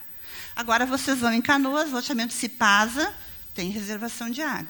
Então, a Metroplan tem que nos ajudar nesse sentido. Quando uhum. licenciar, porque quando é divisa com o município, a Metroplan tem que licenciar. Tem que pedir reservação de água. E nós, enquanto Assembleia, a Fernanda, o Gilmar e o Léo tiveram na reunião lá, nós vamos trabalhar na perspectiva de a gente ter um monitoramento desses projetos. Porque não dá mais, inclusive quando eu falei para alguns técnicos aqui, o pessoal ficou feliz até sobre isso. Porque não dá pra mais para a gente ficar mais 10 anos esperando finalizar outros projetos. Né? Tem que ter prazo. Isso. Tem que ter prazo, porque senão a, a comunidade vai sofrer muito. Obrigada. Obrigada, Josi. Então, seguir a, a linha ali. O, a OB Esteio não, só colocando à disposição. A Viviane, do, do Comitê Sinos, né? Então, está com a palavra. Uh, peço só, Viviane, que explique um pouco uh, sobre o Comitê Sinos, o que é o Comitê Sinos né, e qual a parte e encaminhamentos que podem ser feitos. Obrigada.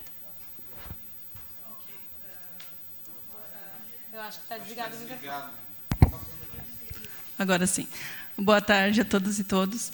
Bem, o Comitê Sinos é o Comitê de Bacia Hidrográfica uh, do Rio dos Sinos. Então, é o comitê que gerencia os recursos hídricos em toda a bacia hidrográfica do Rio dos Sinos. A região aqui de Esteio também compõe né, a bacia hidrográfica do Rio dos Sinos. São todas as águas que escoam e chegam ao Rio dos Sinos. Portanto, totalmente relacionado com o assunto aqui hoje. Uh, bem, eu vou falar rapidamente. Uh, eu queria primeiro uh, comentar que nessa situação, né, desses alagamentos, como a Sandra, Sandra, né, que estava na plateia e falou com a gente aqui, uh, ela comentou, né, sobre toda a situação que ela viveu e geralmente a gente não pensa muito nas consequências de tudo isso, né? Acho que é quando a gente acompanha as pessoas que passam por essa situação uh, em cada um dos municípios onde, onde a gente vive, né, a gente vê que às vezes as consequências são bem mais graves e, e há um dispêndio de recursos que talvez, é, esse é o ponto que eu quero chegar, que talvez ao longo dos anos seja muito maior do que esse investimento que a gente falou aqui. Né? A gente não falou em valores tão altos, porque estão defasados, aí esse estudo tem cerca de 10 anos, mas nós vimos lá, na, quando a Metroplan apresentou lá na, uh, ah, para quando na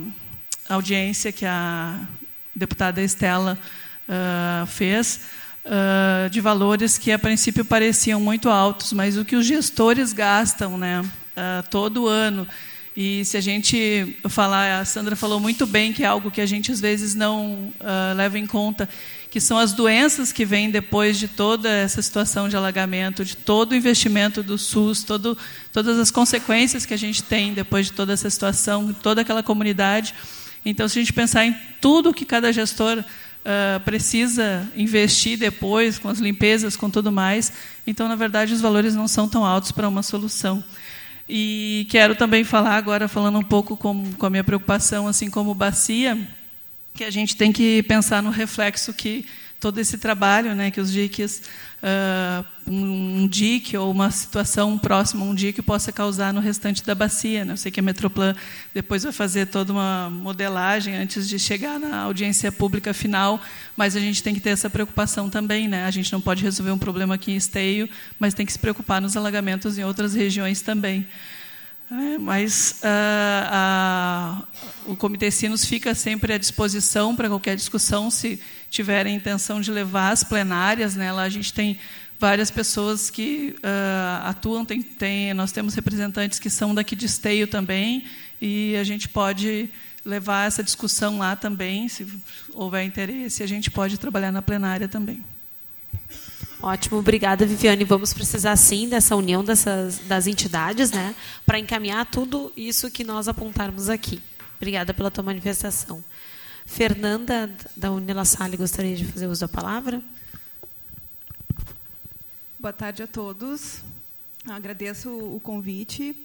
E, e eu venho representando né, a Universidade La Salle e, e quero dizer que a Universidade La Salle reconhece né, esse problema das enchentes, é sensível né, e, e, e quer cooperar né, com o que for necessário, com o que for preciso, dependendo, dependendo de qual cenário será prioritário né, dentro de toda dessa conversa.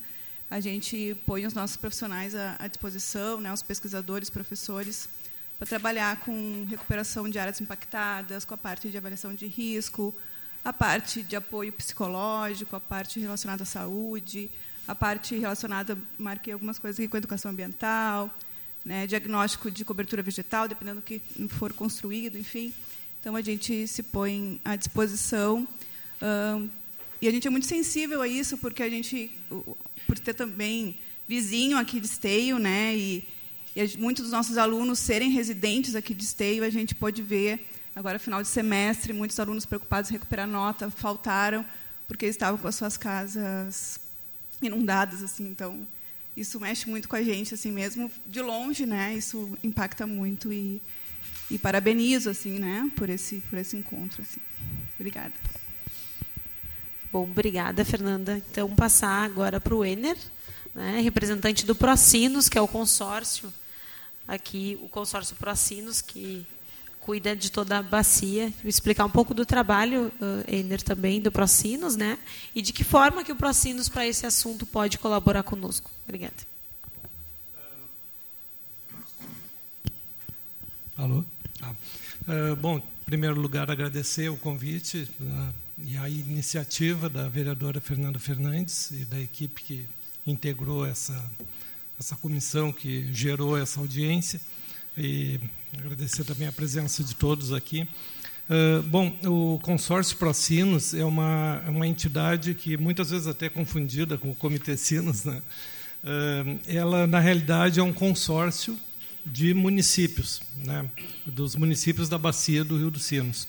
E, e dessa forma, ela, ela congrega principalmente as administrações públicas né? Eh, de cada município da bacia.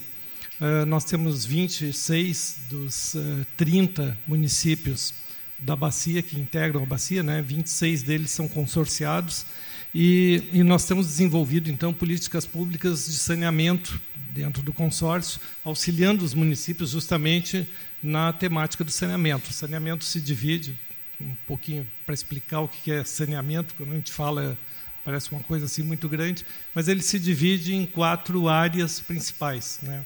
O esgoto, é, o recolhimento do esgoto sanitário, a distribuição da água potável, é, a drenagem urbana, que é o tema aqui que nós estamos tratando, né, que afeta também o tema que nós estamos tratando, e uh, o resíduo sólido. Né?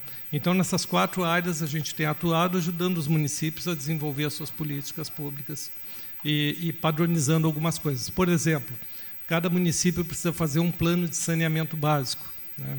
O consórcio promoveu a, a, feitura desses planos de saneamento há uns anos atrás. Hoje eles já perderam a validade, então nós estamos promovendo a atualização deles. E dentro de cada plano de saneamento é tra são tratadas essas quatro áreas, né? de que maneira o município pode atuar para uh, administrar essas questões relativas ao saneamento. Então, essa explicação da atuação do Procinos. Bom, o que, que nós podemos fazer para contribuir nessa iniciativa que, que foi lançada aqui? Uh, acho que, como a gente tem uma proximidade bastante grande com as administrações municipais, a gente pode levar essa mensagem para eles, né? podemos servir de veículo para uh, ajudar a trazer os, os consorciados até aqui e discutir a questão. Né? Eu vejo que tem várias questões eh, intermunicipais que a gente tem conseguido acertar. E, por exemplo, hoje nós estamos desenvolvendo um corredor uh, ecológico que está integrando os municípios de Esteio, Canoas e Cachoeirinha. E, e, a gente tem tido um diálogo bom, né? E, e justamente esse corredor passa por essa bacia que fica atrás da Petrobras ali, uma, essa área que potencialmente pode se transformar numa bacia. E então ali a gente pode atuar, né, resolvendo as questões que eventualmente possam surgir de conflitos entre os municípios, né. Acho que essa é a nossa principal contribuição. Os estudos que foram feitos são bastante completos, né? A gente já tem estudos uh, de boa qualidade, bem desenvolvidos. A questão da captação dos recursos, então, é, é aquilo. Precisa de união dos municípios para obter. Né? Nos colocamos, então, à disposição para essa, essa função. Okay. Tá bom. Obrigada, Ender, pela tua colaboração. E antes de passar, então, para o doutor Fernando do MP, eu vou, depois dessas falas, abrir, então, por inscrição, né, de, em geral, para encaminhamentos. Quem tiver sugestões de encaminhamentos pode se inscrever aqui comigo que aí a gente abre depois, mas seja bem sucinto para a gente poder dar fim para até virtude do, do, horário, né? Já estamos falando em 20 para 5. Então, para a gente dar encaminhamento final. Tá? Então, agora com a palavra, então, o doutor Fernando Bittencourt, do MP Esteio, e aqui fazer um destaque e parabenizar e agradecer a sua presença, doutor Fernando, porque de todas as discussões, eu estou no segundo mandato aqui nesta casa. O MP é a primeira vez que o MP participa aqui. Né? Então, eu vi o senhor já em outro evento aqui, então parabenizo pelo sei que está iniciando aqui em Esteio, né, agora. E que bom ter o MP conosco. Então, parabéns e está com a palavra. boa tarde a todos. Meu nome é Fernando Bittencourt, sou promotor de justiça. estou em Esteio desde o dia 1 de março né, desse ano. Venho, venho de Sapucaia. E, na verdade, aqui eu exerço a função de promotor criminal.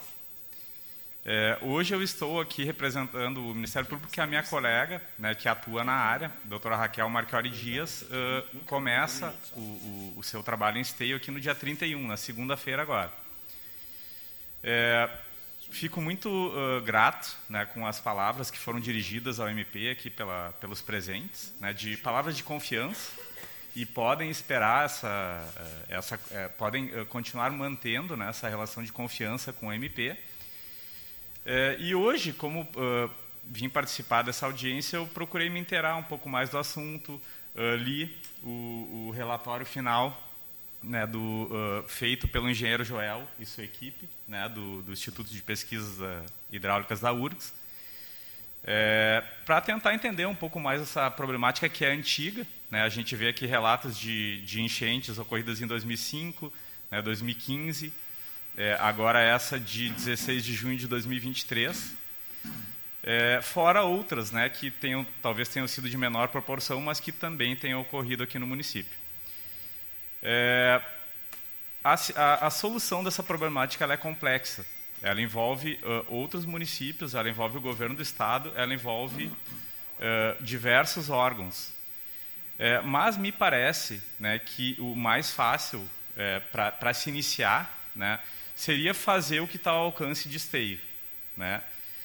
Uh, olho com bons olhos essa questão da criação de um grupo de trabalho, né? porque, enfim, hoje essa audiência pública ela é um novo pontapé inicial. Lá em 2005, após a enchente, teve o estudo, 2006.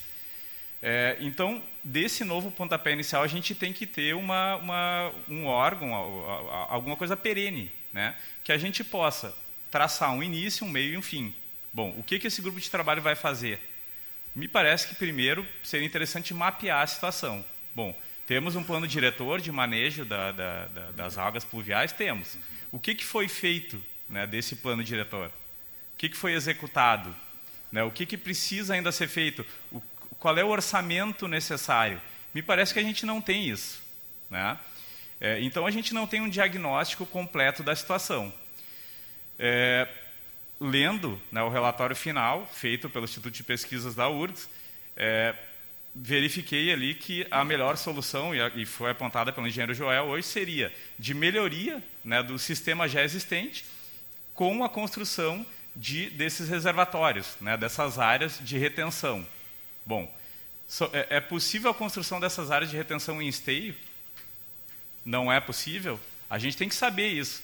Porque se é possível construir em esteio, aí cabe ao município de Esteio. Né?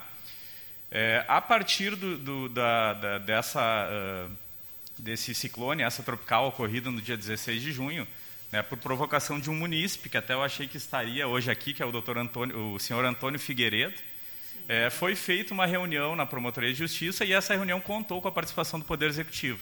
Né? Quem presidiu a reunião foi a doutora Karen, é, e estavam lá na, na, promotoria no dia 30 de junho, né, diversas pessoas, o, o, biólogo, que foi mencionado o nome hoje, a engenheira, é, e foi, uh, na verdade, conversado e cobrado do município uma maior transparência com relação às, às ações é, feitas. Né? O município ficou de enviar um relatório né, em 30 dias, né, então o prazo está encerrando agora, é, com esse, esse diagnóstico. Né, do que, que foi feito, do que, que tem que ser feito. É, o Ministério Público pode, deve ser parceiro nessa questão e já se coloca, desde já à disposição, é, no sentido de mediar. Né? O Ministério Público uh, uh, uh, pode reunir né, as entidades, né, se tiver que, que, tomar alguma medida judicial alguma, com alguma entidade que, que não está colaborando e, e tenha o dever de fazê-lo, né, é claro que o Ministério Público pode participar disso. Né? Uh, então, desde já, uh, nos colocamos à disposição, né, a Promotoria de Justiça de Esteio, é, e fico feliz, vereador, com as palavras. Né? Realmente eu participei do o, o, o, evento que eu participei aqui, na, se não me engano, era a posse do era, era a posse do comando da brigada Isso. militares, novo comandante. É, e o Ministério Público tem que se fazer presente. Né? A, gente, a gente trabalha para esteio. Né? E, eu, e, eu, em todos os municípios e todas as comarcas por que passei, por último estado em Sapucaia, a gente procura melhorar a situação do município que a gente está trabalhando. Né? Esse é o nosso objetivo. Né? Então, desde já nos colocamos à disposição. O Ministério Público vem acompanhando essa questão há muito tempo. Né? Nós tínhamos um inquérito civil instaurado na promotoria, esse inquérito civil virou uma ação civil pública. Dentro dessa ação foi feito um acordo com o município. Uh, a partir desse acordo foi feito, foi, feita, uh, foi uh, encaminhado né, esse plano diretor né, de, de manejo né, da, da, das águas pluviais. É, e desde então tem se acompanhado, mas na verdade a gente tem visto que isso não tem sido efetivo, né, porque a cada nova enchente nós temos consequências. E aí é importante ouvir a comunidade né, que está aqui presente e o, e o relato da, da Sandra, né, de pessoas que realmente vivenciam isso, que tem, que tem as coisas molhadas dentro de casa, que é, eu, enquanto morava em, moro em Porto Alegre ainda, mas enquanto, uh, quando morava na casa dos meus pais, a gente teve esse problema de alagamento. E a água subia. Né? Uh, na nossa casa pegava só na garagem, mas uh, podia ali danificar os veículos, né, se não retirasse. E, e, acabava danificando alguma coisa. E a gente sabe que tem pessoas que perderam tudo, né? e é muito difícil. É, então, me parece que uh, essa ideia né, e, o grupo, e a criação de um grupo de trabalho, uh, ela uh, bem atende, no momento, a esse anseio. Né? É, e recomendo a todos né, a leitura do, do relatório final desse estudo da URGS, é, porque é uma... Para gente que não é da área, né? É, é, um, é, um, bom norte né? para a gente entender o, o, o, o, problema, o que, o que, pode ser feito. Né? Uh, então, desde já agradeço né, o convite do, do, da, do Ministério Público né, de se fazer presente e sempre que possível nos faremos presente. Tá? E nos colocamos à disposição da, da, do Poder Legislativo, das demais entidades e da comunidade é, para o que for necessário. Muito obrigado. Só vou fazer um parênteses e aproveitar Obrigada, doutor Fernando. Público. Pode Posso? Obrigado, Sim. obrigado, Fernando. Doutor, primeiro enaltecer a sua presença, a gente fica muito feliz de ter mesmo realmente o Ministério Público aqui conosco. E como o senhor disse, né, o senhor trabalha em esteio, é um problema de esteio, a gente tem que se unir para para resolver. Só para dizer, ontem eu encaminhei um documento que foi assinado por todos os vereadores sobre as questões da 448, que daí é do Ministério Público Federal por, por ser uma rodovia federal. E uma das questões não é só isso que foi apontado nos estudos, é a limpeza dos canais que a própria 448 criou quando fez a concepção da rodovia e que eh, o DENIT disse que era com a CCR Via Sul, que é que tem a concessão. A CCR Via Sul disse que não, não é com eles, porque não está no escopo do contrato limpar. E daí eu mandei para a Agência Nacional de Trânsito em Brasília e eles me disseram que não. É, na realidade é com DENIT, mas bom, enfim. E o DENIT disse que não é. Então há um impasse. Nós fizemos ontem, daí eu fiz um documento, os demais vereadores assinaram, mandamos para o Ministério Público Federal para buscar uma audiência para determinar a obrigação de quem tem que fazer isso, que também atrapalha nas enchentes.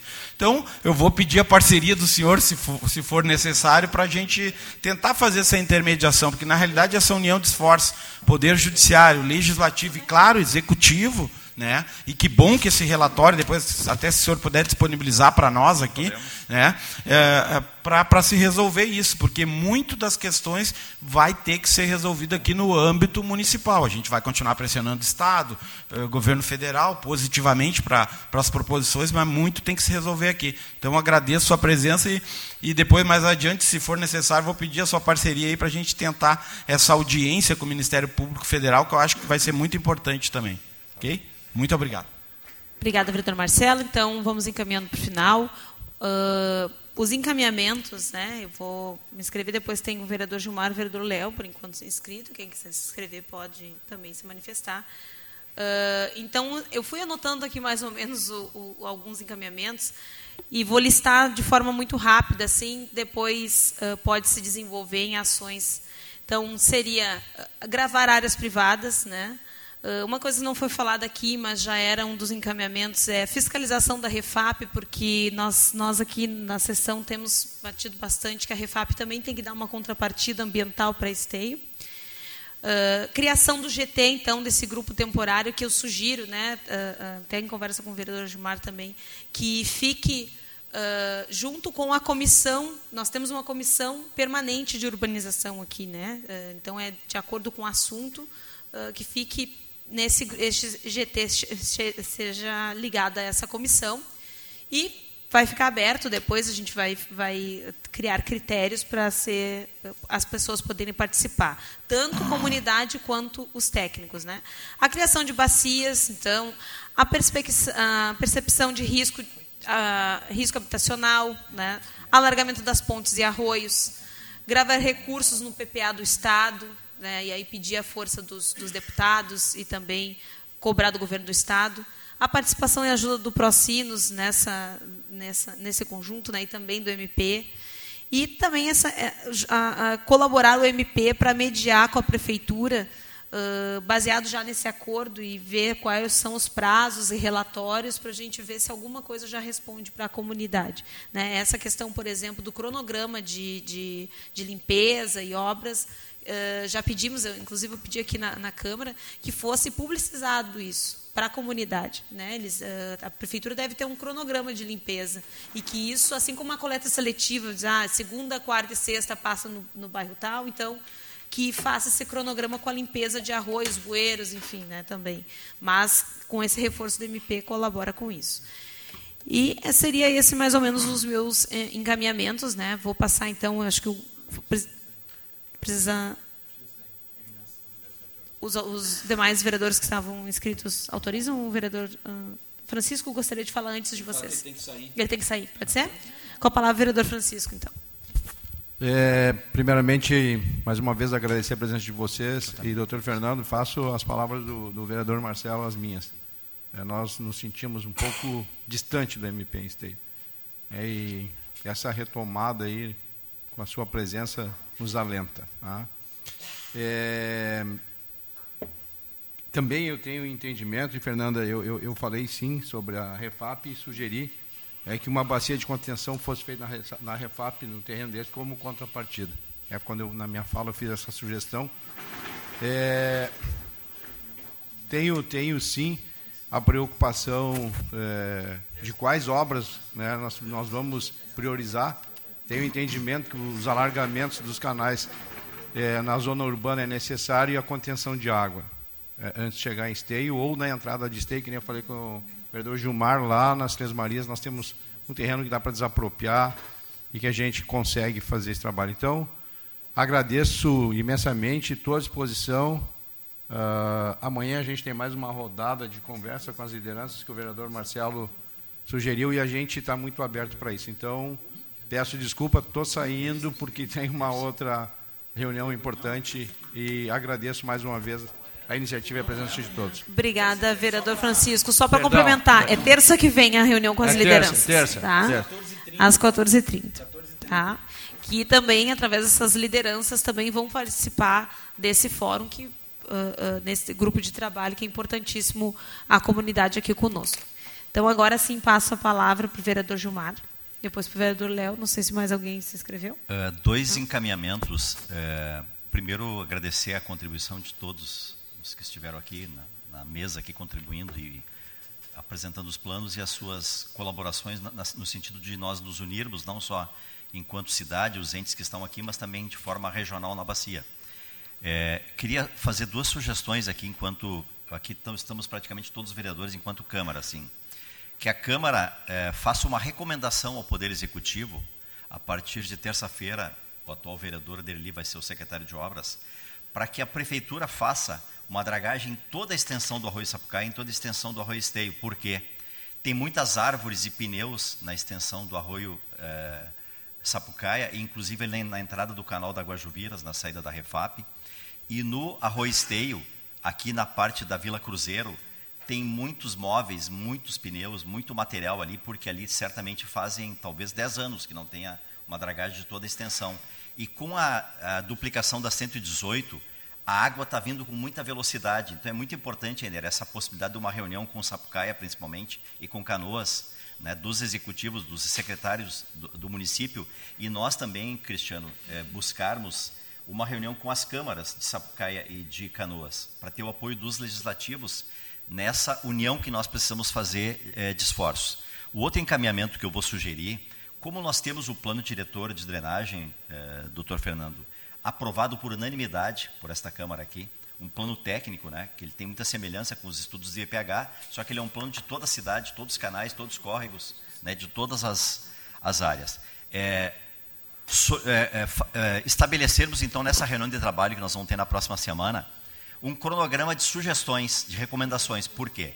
Se nós temos o, o plano, se nós temos esses 5 milhões que, que, ingressaram agora semana passada da venda da Corsan, já tinha ingressado 12 milhões, nós temos um recurso extra que pode ser usado a médio prazo agora, o alargamento das pontes, a limpeza do, do, dos arroios, a, a, um trabalho permanente de limpeza de redes. Então isso para mim seria a curto prazo, agora neste ano.